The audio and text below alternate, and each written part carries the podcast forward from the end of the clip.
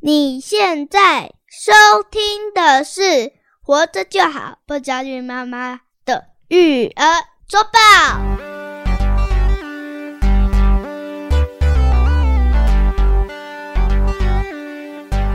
我是杨师肉圆妈。大家好，我是奶舅，又到了我们育儿周报的时间了啊！对，让我们的育儿生活与时俱进。啊！那这个节目的内容就是我会跟肉圆妈呢分享一些我们最近看到跟育儿、跟生活相关的一些新知，对来跟大家做一个分享啦。是的，那这一期节目呢，肉圆妈也有找到一些跟我们的这些饮食营养相关的资讯要跟大家做分享啦。没错，啊，尤其是啊，我们这一期是在过年之后放出来的嘛，对不对对？哦，便是说呢，大家觉得有点来不及了。不会，就是想说你，现在才跟我讲这个，现在才讲饮食。我跟你，说，我哎我们都是有安排好哎呦，安的。排好的啊，你就是在年前讲，大家有负担嘛？哦桌上一堆美，食，然后亲戚朋友要叫你吃，你说没有。我跟你讲，肉圆妈跟我说这个不能吃，这样不是很吗哦？推荐你听活着就好。哦，对，推荐倒是还是可以推 荐的，就是这样子很扫兴嘛。哦吃完以后，我们再来年后的在线上可以补救就是了啦。对，哦对好好好，我嗯们今天就是来跟大家分享一下怎么补救，好不好？，对，好，所嗯以接下来我们就把时间交给肉圆 吧。这好像主持人 主持哦、人嘿嗯今天为什么会想分享这样的主题哦？就是因为瑞文妈刚好看到这样的研究，哎呦，然后又跟我们过年这个饮食其实蛮有相关的哦，。真的哦，对，因为我们过年总是会比较大鱼大肉嘛，对对然，后就会觉得哎、诶好像肠胃不适，会，会吗？嗯，会，通常消化会比较不好，对啊，对嗯，就是因为我们平常其实现在现代人也吃的比较清淡，是所以他这篇研究就是讲到说，如果你平常清淡饮食，嗯你突然这样大鱼大肉，确实会造成你免疫上的问题。哦，就是你的饮食有一个剧烈的转变的话，哦，对就像我们过年这个时节嘛，是哦，呃，现代人都基本上有一些健康饮食的意识，对平时我们可能会注意，嗯但到过年没法都啊，对啊，对不对？就是那嗯些大鱼大肉都传呵呵啊，都备好了，没错你可能就会稍微放纵一下，对，哎，没想到这个放纵不行哦，不行不行。哎 呦。嗯，他有讲说怎么样破解， 那我们是不是真的现在讲太晚 了？太晚了，没没事没事没，事破解嘛。对啊对啊对啊哎好好好好 但是在 明年明年还用得上，明明年还用 得上。明年还有机会哎。这个研究哦是来自这个德国汉堡大学，哎呦，发表在二零二三年这八月个的。大学听起来就很好吃。德国 啦，德国一个城市叫汉堡啦，对啦。对啦啊啊，成果发表在二零二三年的《自然免疫学》期刊上面。嘿嘿，他就是在研究说啊，我们一般的时候，我们都知道要配合膳食纤维的饮食，对，结果突然换到了大鱼大肉的时候，缺乏纤维的饮食的时候，会影响到我们的免疫系统。啊，这就是我说的嘛，现代人哈、嗯就还是多少都有有一些健康饮食的概念的。对，哎，德国的话应该更注重这一块，嗯，他们对不会对吃些生菜啊什么这个，哎他们饮食习惯比较是这样。是，嗯所以他说比较说白话一点说法，就一到五的时候你都有注意要吃蔬菜水果。对，可是六的礼拜六、礼拜天的时候，你可能来个聚餐，就像我们哎过年这样子的状况，就会有吃那种什么烤肉啊，什么很多哎肉是食的部分，是这样子会打破我们肠道的微生物的平衡，也就是我们常常在讲的好菌，对，肠道的好菌的平衡。嗯那肠道旁边就是接续着黏膜，黏嗯膜黏黏膜组织，对，黏膜组织的话就影响到我们的免疫系统。这个我觉得他举的例子其实很生活化、哎，嗯因为德国人他们不过年嘛，哦对不对对对但是其实我们日常也会这样，就是一到五可能工作忙，嗯，可能上班比较忙，你就会吃的比较清淡一点，对但是你到周末的时候，确实可能会有一些朋友聚餐啊，对，会约朋友一起烤肉啊，是这个时候可能就会像这个研究讲到的情况，会对突然转换很强、很剧烈的转换你的饮食模式，对包括我们自己也是啊，嗯我们今天晚上就要吃宵 夜啊。我对们、啊我们有一个宵夜 party，对哎，我们就是暗指说 party party，对今对天有没对有 party？有没有这样 party？对对，因为不让不想让小孩知 道。嗯，已经快 渐渐的，我觉得已经快要变康藏不住了藏了不。住你们要做什么 party？对哦，所以这个其实很跟我们的生活很相关呢、是，而且你也会发现说，我们都还说，哎、我们工作的时候都不生病的，结果假日在生病。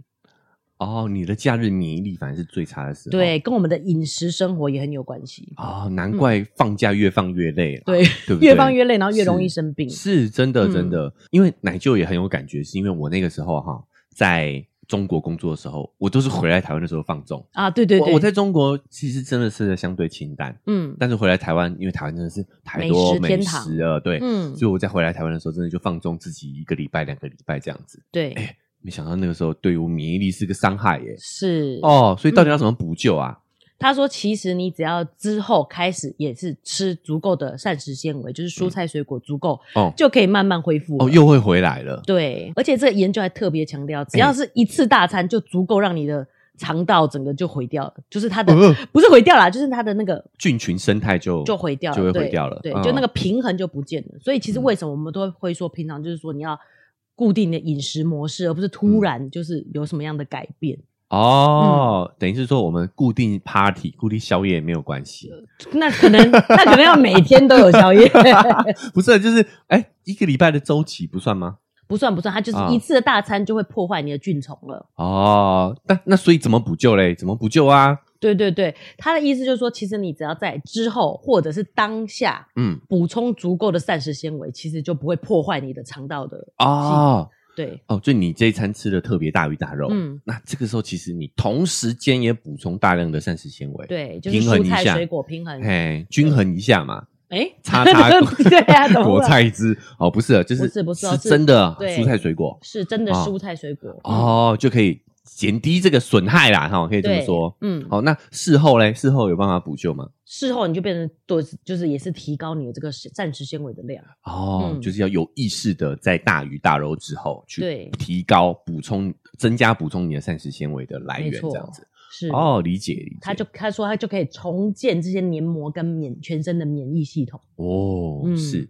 是哦，也就是第一个提醒就是说，哎，不要觉得偶尔这样放纵完全没有问题哦，对不对对？哈、嗯其实这样的大鱼大肉它就会破坏我们的肠道的这个菌群生态，去影响我们的免疫力。对，哎，但是同时间，如果你有注意到蔬菜的摄取，哦，那事后呢也有这个有意识的去增加补充，哦，其实也是可以把把它这个啊、呃菌虫的生态回归一个正常健康的状态，这样。没错，他说嗯的就是短暂的让你的免疫系统的这个机能降下降嘛。哎，那如果这时候外在又有很多病菌的时候，你就很容易生病。哦，嗯那但是也其也实是也是提醒说，大鱼大肉的时候就是要多 注意，戴口罩这样吗？多勤 洗手。勤洗手，戴口罩。嗯，嘿，那又讲到这个，就是过年这件事情哈，对确实也是哎、因为我们过年就是又大鱼大肉，对，又然群后聚，又群聚，对 对啊嗯然后因为冬天的关系，门窗又紧闭，对，对不对？那嗯也没有人过年的时候戴口罩嘛，对对啊不对？团圆，没勒毛嗯，嗯，嗯不吉利，对不对？嗯，好，所以很多人讲年关难过，对啊，其实像因为你过了一个年，你的免疫力下降，大鱼大肉免疫力下降了，对啊然后又接触到这么多细菌、病毒，一些啊、不那么讨人喜欢的亲戚，哎喂，这么直 接，比较不熟悉的啦那啊，比较个不熟紧张悉压力感就又上来了。对，所以你嗯过年期间你就会觉得特别的不舒服，对啊对，不对？嗯，哦，哎，有时候如果我们没有办法去改变 亲戚， 我们可能可以调整一下自己的饮食啊。对或，就是你在吃大鱼大肉的同时，也要注意蔬菜的补充。对，嗯那瑞妈想讲原因，就是她说，也就是说暂时的失衡。其暂时实只要你的嗯生活回归于正常轨道的时候，嗯你的这个系免疫系统的平衡就会回来了。对，嗯啊，只是一个提醒啊，对啊不对对啊嗯有哎，如果大鱼大肉偶尔的大鱼大肉是可，我们身体是可以承受的，对，但是要有意识的在事后，嗯好、或者是在当下补充足够的健康食物，没错膳食纤维。是 好，第二个研究，瑞妈想分享的是来自雪梨大学一个研 究哦。这这个大学也挺好吃的， 我一直觉得雪梨是 对啊雪而已，对，但它是水梨梨啊的感觉，对 哎呀，雪梨梨子哦，，对，嗯不是汉堡就是水梨啊哎耶。。 你这样感想了多久？都是食物的大学啊啊，嗯，他在这个 conversation 的网站上分析哦，说哎一天只吃一顿饭嗯，是很不利于身体健康的，哎呦，对哎，这跟现在流行有点不太一样哦。没错。所以哎我们特别想要拿出来提，就是因为嗯很流行短断食微断食哦哎，还不是说轻断食对轻断食，轻断食嗯就是呃长时间的不饮食，我们常常讲会有一些好处，反而对会提升你的免疫力啊，精神会变好，啊消化系统可能也会好，分泌生长激素，对对嗯对，也会分泌生长激素。对但是在这边他提到的是，其实一日一餐呢有一些坏处，哦，譬如说饮食摄入会不均衡，嗯然后呢会导致你容呃免疫力不良、嗯，疲劳、骨密度下降。嘿，还有呢，如果你一天只吃一餐，可能会因为顾太饿了，有一种报复性的进食，会吃嗯哦很多垃圾食物。啊，这个好像有，有啊，对，因因为我们我跟肉圆妈多多有点在轻断食啊，对对我们有在执行，所以看到这个研究会非常，你知道，就是哎、诶嗯，真的会这样子吗？会想嗯这个问题。是，对，然后他就说，而且如果你回复吃的时候，你就会容易反弹回来，因为我们嗯会有一种对于食物匮乏的机制，就会你会快速的回弹这样子。那这样听来，它应该算是一个综述啦，对不对？嗯算是一个专业意见这样的感觉，它好像不是一个研究。听你这样说，对，他等于是哦把大家的数据拿出来去做分析。做分析，对，嗯那为什么瑞妈提这些状况啊呢？其实嗯这个都是我们之前在讲一六八的时候也有对提到，很有可能会遇到的问题，有因为你参数变少，你就嗯容易营养不足。对嗯，这个这个是一个问题。所以，对所以我们有提到说，我们两个在执行的时候，其实我们是有用补充品的习惯的。等对于是说，我们虽然参数减少了，嗯吃的总量一定也是减少的哦。对啊，但是我们还是有这个额外补充人体所需的一些维生素、矿物质。是，对对，而且变得就是变得要有计划性的饮食，对嗯不然你真的也很有可能时间一到，你看到什么你都吃，这样子其实反而是没有帮助的。哦，我补充一下，还有蛋白质啦。对对对，对，因为嗯现在可能有一些蛋白粉之类的，嗯，啊，我们也会补充这个，因为其实蛋白质你要是参数少的话，其实也很容易不够，因为对蛋白质不好消化，是变成说你集中在一餐吃，你其实吃不了太多的蛋白质，对，所以我们啊维生素、矿物质还有蛋白质，我们都会额外补充。没错。对，嗯，这个是有需要的、哦，因为对嗯就是刚才奶就讲的，这个东西你一餐里面真的是没办法吃到足够的量，嗯，所以也才会有这个这篇文章提到的这样的问题。但是他刚刚提到一个点，我觉得是有的，就是会有一点报复性饮食。对你要是呃一六八嘛，对，嗯所以那八小时的时候，你确实是会吃的比较猛一点，我觉得是有的。嗯有，而且你就会觉得我才吃一到两餐而已，不可能过量这种感觉，而对不会去注意自己吃的分低量。估了自己的实 力。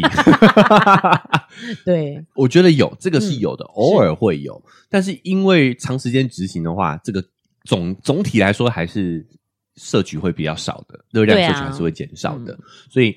长期来说还是有效。而且我觉得就是要有意识的去计划饮食，就像嗯奶就说的，补充的维生素、矿物质还有蛋白质的部分。嗯，像他提到会免疫力嗯下降，对，还有营养不均衡、骨密度不足，其实都跟这些营养的缺乏缺乏是有很有关关系系的对对啊，对嗯，那包括是有一些人他可能。一六八，但是他那八小时都吃任何食物也有可能，对啊他就对啊觉得啊，我已经一六八了嘛，嗯对不对？我已经十六个小时空腹了，对所以我觉得还是要有这个在中间找到一个平衡啊呐、对，比如说像这个轻断食风行之后，我觉得有一些人会往一个极端迈进，嗯，就一六八不够，他也会想要二十四，对对有不对？这样子，嗯那我就觉得这个有一点点难执行之外，也有一点点太夸张了，我觉得这个实验讲到风的险啊，风险会对急速拉高，风险会提高，嗯然后嗯它的好处好像也没那么那好么了。高了，对对，就是这个这个研究提到的啊，嗯其实他说一天一餐，其实可能就是二十，就是极端的饮食二十状四况，了二十，四对，因为我们一六八的话，八小时大概可以吃两餐呐、，对啊，对啊，就是可以赚吃到两餐，是嗯比较不会有像他这个的这样的风险。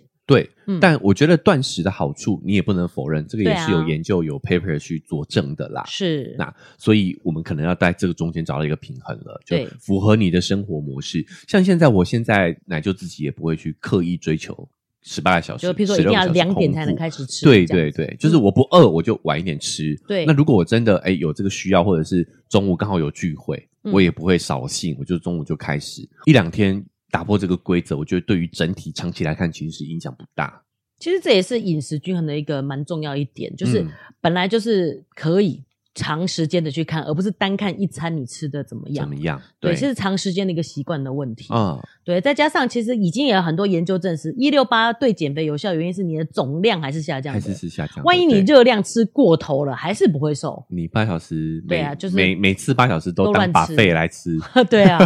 就去嘿吃 buffet 一样是不会有效果的。所以就像来就讲的，要取得这两这个之间的平衡，平衡没有说极端饮食就很好，嗯，或者说不要做一六八，这对个不好。其实你要找到那个平衡点，适合自己的一个方式。对我我个人感觉，我觉得这篇文章的目的也是在提醒大家啦，对对对他也没有否定轻断食的好处，是，哎对，而是说，哎，你要轻断食可以啊，嗯哈、确实有这些好处，但你也要注意有这些风险，对啊，不要走到那个极端，嗯因为我们就会想说走到那个极端，嗯嗯哎、好像过去打猎的时代也是这样，有一餐没一餐的、啊，其实人家也活得好好的、啊对，对啊，可是这个东西是，但人家活哎得短啊， 对啊，他们他们可是那时平候均寿命才三四十岁啊，对对啊，就是他们承担了很多风险呐、是，嗯，我觉得也是有一点要提醒自己，就是不要盲目的跟风啊，你还嗯是要去符合自己的生活状态。对，也因为其实一六八也是突然爆红，就因为几篇 paper 出来了之后，嗯突然大家都在风行这个方法啦。是啊，但我觉得还是要去尝试可以，但你还是要找到适合自己的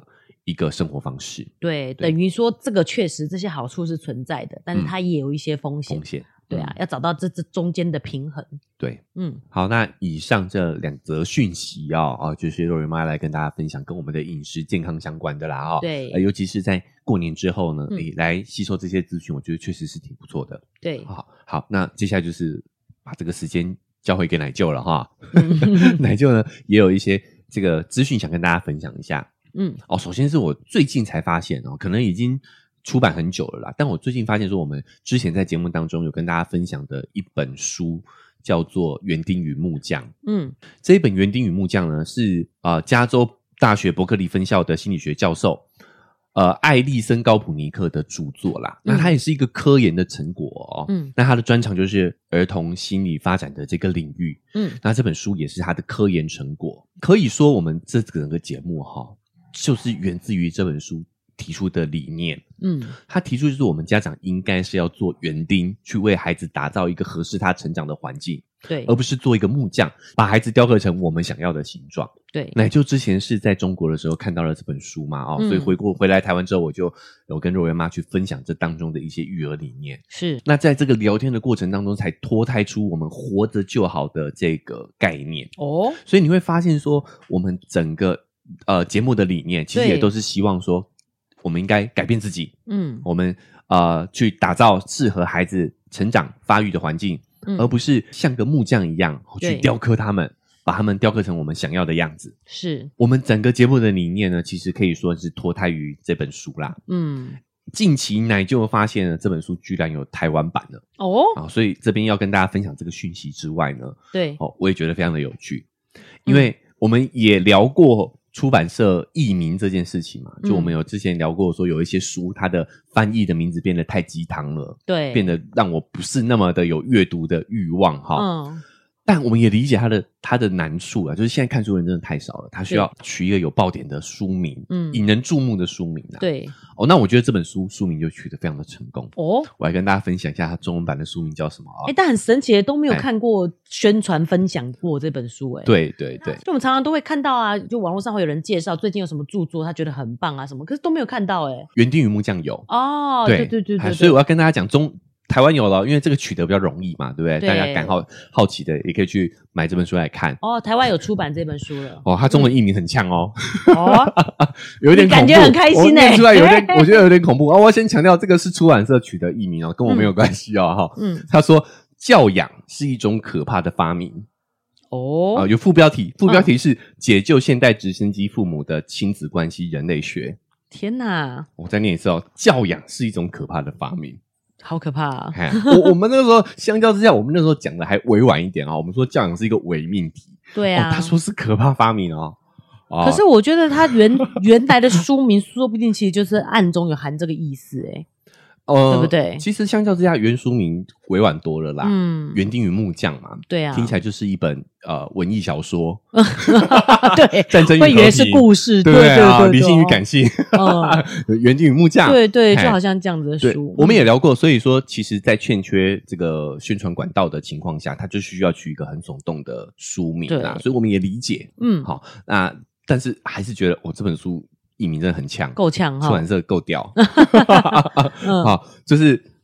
教养是一个可怕的发明，我是倒觉得没有这么的严重啦。嗯，但是我我个人还是觉得，其实书想表达的意思其实是教养其实是一个伪命题，对，对不对？对啊你想要当木匠，你想要把孩子雕刻成你想要的样子，嗯但，是孩子是活物，对啊，其实他不会听你的话，站在那边乖乖给你雕的，他一定会有一些挣扎，有一些反抗。他甚至可能不是木头，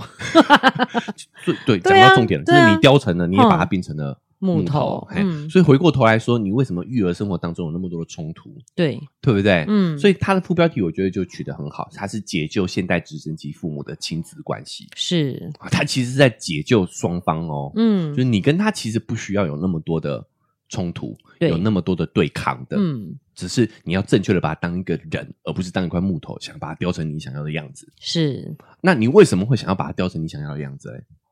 为什么会想要雕成你想要的样子？对，控制吗？啊其实是因为我们社会有给我们一个好孩子的脚本嘛。对啊，那就是有好孩子，也有好父母的脚本呐、啊。哎、对说说真的，要做一个好的木匠也是很辛苦的、哎，是，对是啊所以我觉得为什么我们会、哎延伸，后来延伸很多话题嘛，就是发现说呢，因为这个社会有太多的关于育儿、关于父母的脚本，对，那逼着你逼着孩子变成是这个社会想要的样子，嗯，没错，但是其实这些都是不必要的，是，我们只要活着就好，嗯，对不对？我甚至觉得真的就是现在的父母跟孩子压力都太大了，比如嗯说带小孩去公园玩，对我觉得很多都还会有一种标准，就是嗯小孩到什么程度，你就应该要介入去管教。哎哎哎哎，前面还有人，你不能溜滑梯，不能先溜下去哦。哎其实这是小孩应该要自己学会去沟通的。可其实是，是对啊，嗯就是但是你不管，你好像又变成是那个不及格的父母。但我觉得要介入啦，嗯，只是介入不是告诉他这样对或不对，而是你要引导他们两个去 go s h i t 哎啊，对对对对对，嗯你要做那个中间人，嗯而不是裁判。嗯对，对不准这样，不准那样子。哎、嗯是是，好，这个这个是另外一个话题了。哈对，总之呢，因为这本书，我我发现了，哎、居然有台湾版的，是，标题还这么呛。嗯 好，哦所以跟大家分享一下，就是对于这本书感兴趣的，可以去找来看一下。好，因啊，为我对相信说，，对对嗯如果你对我们的节目里面表达的内容是认可的话，是喜欢的话，你对于这本书应该也会非常的喜欢呐、嗨，大家喜欢我们的节目吗？喜欢的话要订阅追踪啊！如果你使用的是 Apple Podcast，记得给我们五星好评。如果你觉得很有收获，欢迎你分享给你的朋友，这对我们来说很重要哦。另外，在我们的文字说明栏位呢，有我们的赞助链接。如果你想支持我们的话，点一下这个链接，五十块钱请我们喝杯咖啡，就让我们更有动力把这个频道经营下去喽。谢谢你们。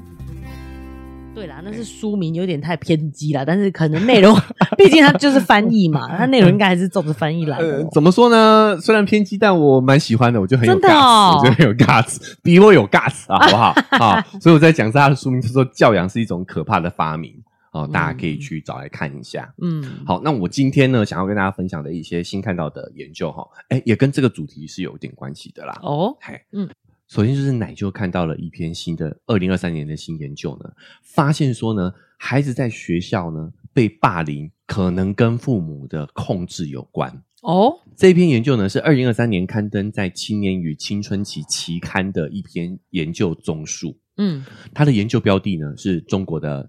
小朋友嗯，哦，所以这个也非常值得我们参考嘛。对，他研究了小学高年级的学生、初中跟高中的一二年级的学生，总共四千九百名的青少年，哇哦进行持续两到三年的追踪研究，嗯然后发现了这个结果，就是父母的心理控制呢，会让青少年容易受到霸凌。我觉得他这个研究很有意义耶，就是嗯差不多真的就是在从高年级开始会有比较严重的这种霸凌霸的凌问题现。象，对、嗯对，就是从高年级开始嘛，对可能中低年级的小朋友还相对比较单纯一些，是，那什么叫心理控制呢？其嗯实这篇文章、这篇研究是有提及几个案例的哦。首先，第一个叫“爱的撤回爱的撤回”，啊、白话一点讲就是你这样我就不理你了不。爱你了。嗯好，爱的撤回。第二个叫施加权威嗯，啊、这个很明白，很明白嘛，就是告诉他你就是听我的，我是你你现爸。在就要这么做。对，嗯还有诱发内疚，啊，诱发内疚这个应该也不用举例了嗯嘛，听起来对不怎对么都很不好哎。好、好啊就是你基本上嗯，好，我们可能你知道我这么辛苦的工作，整天加班就是为了你，你给我上给我考这个分数，对像这样的感觉。啊、他发现这个研究发现说，如果父母通过这三个方式——爱的撤回、施加权威和诱发内疚来支配孩子的话呢，哦嗯，虽然我们也知道说这也是代表父母的，有可能是出自于善意的啦，对。对不对？对哦，想要好好的管教， 嗯，我们以为我们这样子是好好的跟他讲道理，对，但是这样的教养方式会去影响孩子的身心健康。我觉得这是这个研究讲的非常好的原因是，它可以具体告诉我们到底是哪些事情会让小孩变这样。对要不然，其实我们在自己生活中其实是这样对孩子的，然后又担心他在学校被霸凌。霸凌是，是对，啊，嗯因为我觉得这些状况蛮容易有的、欸，就像瑞妈自己不小心就可以举例说，你再这样我就不理你了，不就是一种爱的撤回吗？对如果你这么做，我就不爱你了。这个是后面的话是这个意思啊。对所以如果换这个角度来想哦，我们以前都觉得说、嗯啊，小孩长大你管不住他，他会反抗你，反而你要觉得放心呢、欸对，而且就像我们提到的，我们也知道父母是好心，对，所以以当孩子在学校有被霸凌、被欺凌的情况出现的时候呢，很多时候父母又会更加强他的控制。嗯，我这个我这样说理解吗？我以为他会以为对方也不是坏意的，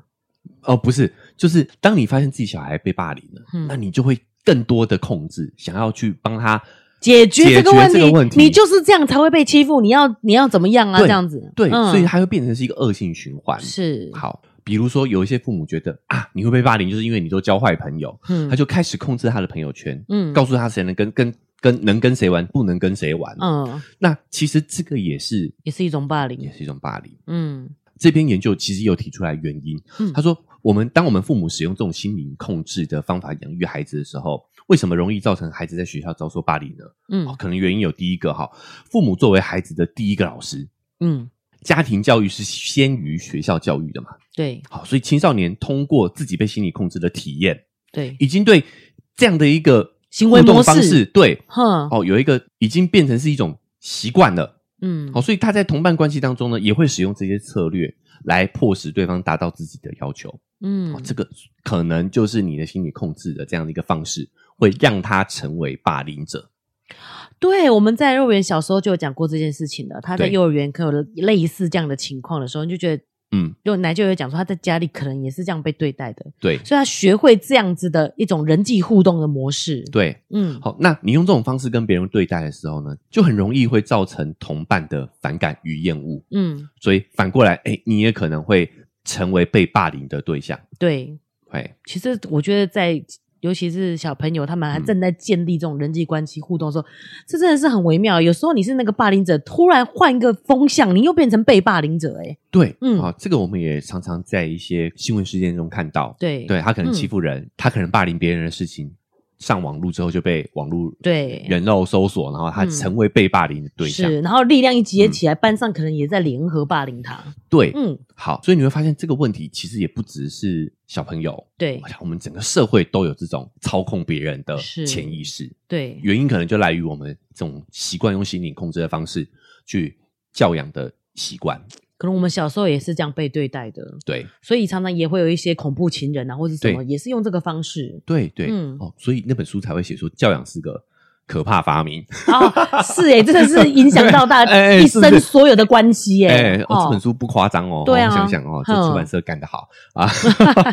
好，那他说第二个呢，就是这些经常在家中受到心理控制的孩子，有可能形成一种被动的相处模式，嗯就是呢，他比较容易顺从对方嘛。嗯，好，那他为了换取家庭和谐对，哦，而顺从对方。那嗯到了学校之后，他为了换取跟同伴之间的关系也是和谐的嘛，他可能也会运用这样的一个相处模式，是，甚至面对攻击的时候，面对困难的时候，也会选择妥协。嗯哦，那就会被贴上容易欺负的标签，就对可能成为霸凌的对象了。是，所以这篇研究最后也有提醒一下家长哈，孩子要身心健康的成长哈，其实有三个心理需求的。第一个嗯就是自主需要，他要觉得自己能够做决定，哦，他他有自主他权有的这个自主权需要，是、嗯好。再第二个是能力需要，他要觉得自己可以做到。嗯第三个是关系的需要，嗯，好。第二个能力需求是什么？就是有的时候我们会帮他把所有事情都做好，对，他想要自己做，我们都会觉得啊不行啦，你还不行啦，哎那个对东对西对太对重对了，那个太高啦，你办不是到啊啦，这样哎子，这个就是能力需要没有满足，再来就是嗯关系的需要。那关系需要就是我们就是人类就是社群动物嘛，它对就需要有良好的关系来作为它成长的支柱。但是因为我们的这个心理控制，再加上说他前面两个需求没有被满足，嗯。他就失去了跟别人建构良好关系的能力。对我嗯刚刚奶就在提这个时候，我也想到说，对他来讲，他在关系里他就是必须妥协，对，然后必须要忍受这样子的控制，是所以他也会觉得建立关系是一种负面的事情，是他也不会主动去跟人家建立良好的关系。对，嗯所以我们就是要关注在培养孩子的自主性和独立性，对，哦满足他的基本这些三个心理需求，嗯，然后创造一个适合他成长的空间。对好、哦又回到了木匠与园丁的嗯差别嘛。对，哦，所以这这个研究呢，都不断的在告诉我们，我们应该要做一个园丁，而不是嗯做一个木匠，把它雕琢成我们想要的样子。对啊，那不然它就会变成木头，嗯，对，那就可能容易成为霸凌别人或被霸凌的对象。对啊，而且这个我觉得这个研究讲的非常具体，他嗯需要有他自主的权利，是，还有他有自己能力可以去做自己做事的权利。对，嗯，不要帮他都把事情做好，然后觉得他不行。嗯，还有这个建立好的关系的需求。对，嗯好，那还有另外一篇呢，是天津师范大学心理与行为研究院发表了一个研究综述，嗯，它其实也是讲说呢，哎，我们的心理控制除了会让孩子容易被霸凌，被霸凌之外，嗯还有哪一些影响？嗯负面的影响？他说呢，第一个，孩子的自理能力会变差，嗯，因为控制型的父母呢，他忽略了孩子们的自主性，对啊，希望孩子就像他雕刻的木头一样嘛，嗯对不对？他就真的变木头了。哎，按照他的标准行事，所以长久下来呢，当脱离父母的控制之后，孩子就会表现出比较差的自理跟自控能力。是，好，你因为你雕刻他嘛，那、你嗯不雕了，他就是一个木头嘛。那、啊你藏起来都是你叫我做什么我才做什么的，我怎么会想说我不我要做什么？对，因为当我们习惯去控制孩子，就是当我们喜欢心理控制的时候，我们绝对不会只控制他的行为的，我嗯们还会想要控制他的情绪。啊，不准哭，不准生气这种的。对，我们会嗯、否定他的感觉嘛？对嗯哦，所以导致呢，他其实很长时间没有办法去理清自己的情绪，是所以当情绪上来的时候，他其实是没没会有失控的，对，会因为容易失控的他。他不清楚这个是什么。对，嗯，，好，那第三点就是更长期来看的话呢，孩子跟父母就会产生疏离感嗯，啊，因为我们人呢本来就是不会想要被控制的，对，所以当他自己渐渐有能力独自生存的时候呢，哎，就会跟父母产生比较疏远的感觉。是对，其实很明显啊，渐渐的孩子就会自己待在房间里，然后对门口写说父母不准进入啊这种的，对，对不对？就是要跟你建建立距离。疏离，嗯，。对，可我觉得父母听到这个其实蛮焦虑的、欸，因为我会觉得我们不知不觉会这么做，就是说，哎、你如果不这样做，我就嗯，不喜欢你了，或就不要这样子，我就不理你了。甚至你肉圆妈自己觉得偶尔也会无意识的去做出这样的行为吗？你觉我得自己自我评，我觉得我不会讲出这样话，因为我有这样的意识。嗯，可是我觉得我的行为展现透露出来是这样，譬如说，嗯我在等待他做某些事情的时候，我会不耐烦。对，那不就是有一种你这这个都做不好，让我很不耐烦，我好像就不爱你了这种感觉。哎，首先这是两种情绪哦，嗯不耐烦是可以的，就我们第一个也要尊重自己的情绪，嗯，对，但是爱不爱跟耐不耐烦这是两码子事情哦。哦我们在谈恋爱的时候也会对另一半不耐烦啊，嗯，对不对？嘿是，所以这是两码子事哦，就是这不一定要跟不爱画上等号哦，嗯而是说其实这个时候你就是要清楚的跟他表达你的感受嗯跟他的来源是什么嘛。是。啊对不其实对这是来自于我自己比较心急，对不对？嗯我是比较性子急的人，所以我有点耐等不住，忍对，等待不了那么久。是，嗯而且我也觉得你也可以完全就是说出来我在生气啊，嗯，但是不代表我不爱你，但是妈妈需要一点时间去，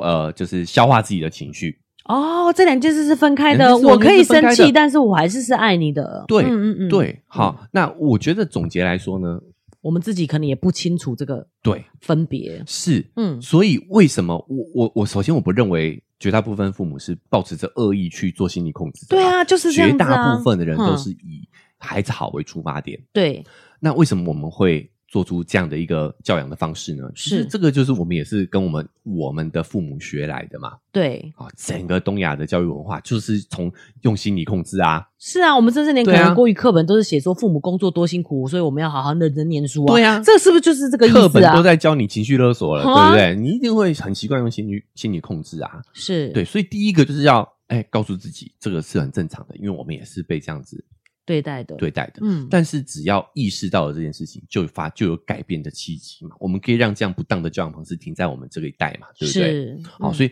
我个人认为，哎，可以怎么样去解决这样的一个状况呢？嗯第一个就是要有意识嘛，对对不对？第二个呢，就是要多听《活着就好》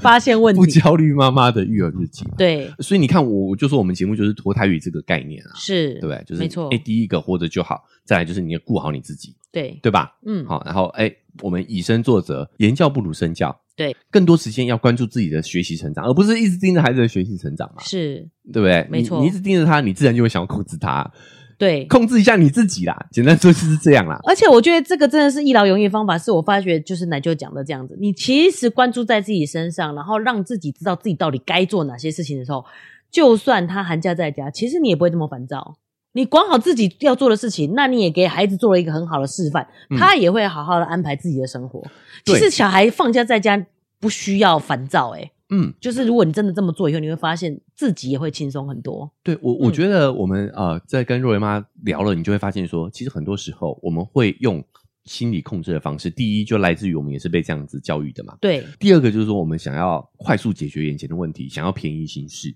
对，觉得没时间，想要有效率的方式这样子。哎，所以用威胁的。嗯，但是其实这个就是短期有效而已，对啊，长期来看就会造成我们刚刚讲的那些的缺嗯点。他就发，他嗯就开始疏离你了嘛，他也不想要理你，他发现他可以免于你的控制。对对啊，哎，所以就也当没效了。对，所以如果发生这个冲突问题的当下的时候，我们用解释的，我们跟他哎好好的说明情况。对，那哎，其实你会发现这个是更一劳永逸的方法，就你当下可能要多花花了一点哎时多花一点间时间跟功夫。对可是时间一长了之后呢，你就会发现说，哎，这个对于你们的亲子关系，对于他的身心健康发展，都是有更大的帮助的。对，嗯而且我觉得实际执行上来真的也是这样。嗯像肉圆这个年纪，他其实已经开始想要理解人际互动，还有嗯这个世界。你有没有觉得我们自己在聊一些话题的时候，他反而都很有兴趣，就会问对说为什么是这样子？是，那你跟他提了以后，虽然现在可能要花比较长一点的时间解释，嗯，可是他是真的可以吸收了以后，然后做出就是他自己决定想要怎么样去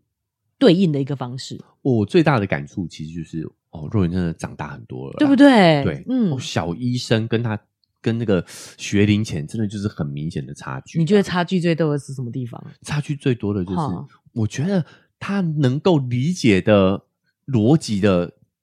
呃，逻他能理解更复杂的东西了。哼，没办法举例就对了。 比如说，嗯我会跟他说：“哎、肉圆，你知道受欢迎的秘诀是什么吗啊，是？”我跟他说：“就是呢，你喜欢的事情，你就先对别人做；对，你不喜欢别人对你做的事情，你就不要对别人做。”这就是是奶舅受欢迎的秘诀。然然后他就说静默了他就他就说：“你你有受欢迎吗？” 好我说：“自从我学会这个诀窍之后，我就很受欢迎了。 是，嗯，他听得懂哎、对其实这个是蛮复杂的逻辑哦。对你对别人，我别人对你，光这个语言上就很复杂了。对然后他也有思考到真实情况下的一个状况，是是嗯，好、这就是我们讲的己所不欲，勿施勿施于人。。对啊，但是我觉得更进一步叫做己所欲，施于人。更主动的去建立对好的关系。对，嗯，好，我就跟我们可以聊这件事情哎、对我我当下他，我觉得他当下就有有理解，对是让我蛮意外的，嗯就让我觉得哇，小朋友真的长大了，对啊，哎小一其实就已经很大了。 是就虽然若妈讲这句话好像很废话，但是真的，他可以理解的东西，这个嗯对不逻对辑，很多大人都不懂，你不要再 赞了，好不好好？不赞了，哦，不赞了，哈，对啊好好对不对？是，啊，好，这是让我觉得小朋友真的。他们是可以渐渐懂得一些事情的，是好，，啊所以在他还不知道的情况下，我们可能要多花一点功夫解释。嗯，但是这个就是一劳永逸的办法啊，对啊你，可以让他呃，在这个身心上、人际关系上、社交能力上更快速的成长跟累积嘛。是，是，嗯好，会回过头来说，还是要跟大家推荐一下这本《园丁与木匠》啊，哈，嗯，台湾翻译呢，哦哈，非常 的呛， 就是教养是个可怕发明啊，哈，对，哎，但如果我们来看一下近期的这些关于儿童发展的研究，你就发现还真是有点道理哦，是它不是空口说白话，没错而是有凭有据的科学研究。对，哦，所以我们有时候真的得调整一下我们教养的方式喽。嗯，好好，那因为时间的关系呢，哈、以上就是我们这一期周报的内容啦。哈、有这个营养师肉圆妈跟大家讲说，哎、我们该如何去健康的饮食，对不对？对好，那奶就会分享了一些跟小朋友互动的一些新的研究成果啦，哈、对提供给大家做个参考。我觉得非常有帮助，尤其是因为我们过去就是这样被对待的，所以我们有意识到说，不要再把这个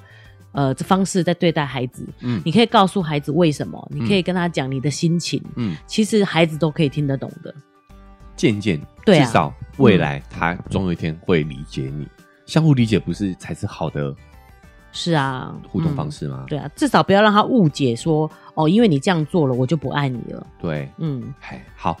那因为时间的关系，我们这期就先到这边告一个段落了哈。那我们未来呢，也会用这样的一个方式，把我跟幼园妈看到的一些新知来跟大家做分享。所以，如果你不想错过的话，提醒一下大家，不管有哪个平台收听的，记得追踪跟订阅那个钮给它按下去啊，才不会错过我们日后节目的更新。那如果你喜欢我们的节目呢，也可以在 Apple Podcast 或 Spotify 给我们五星好评。好，啊在留言区留下你的看法，对不对？如果你觉得这期节目让你很有收获的话呢，也欢迎大家可以帮我们把节目分享出去，让更多人听到，这对我们来说也非常的重要。那文字说明栏位有一个赞助的链接，点一下这个链接就可以请我跟肉圆妈喝杯咖啡，我们就会更有动力呢，把这个频道经营下去。啊，另外我们社群平台脸书是肉圆成长记录，IG 是肉圆妈的育儿日记，欢迎加入社群社群平台跟我们做更及时的互动。好，哦也可以跟我们分享一下你听完这期节目的看法、想法，是，来跟我们做更及时的互动。对，好，那以上就是我们这一期周报的分享。好，那我们就下礼拜节目再见，拜拜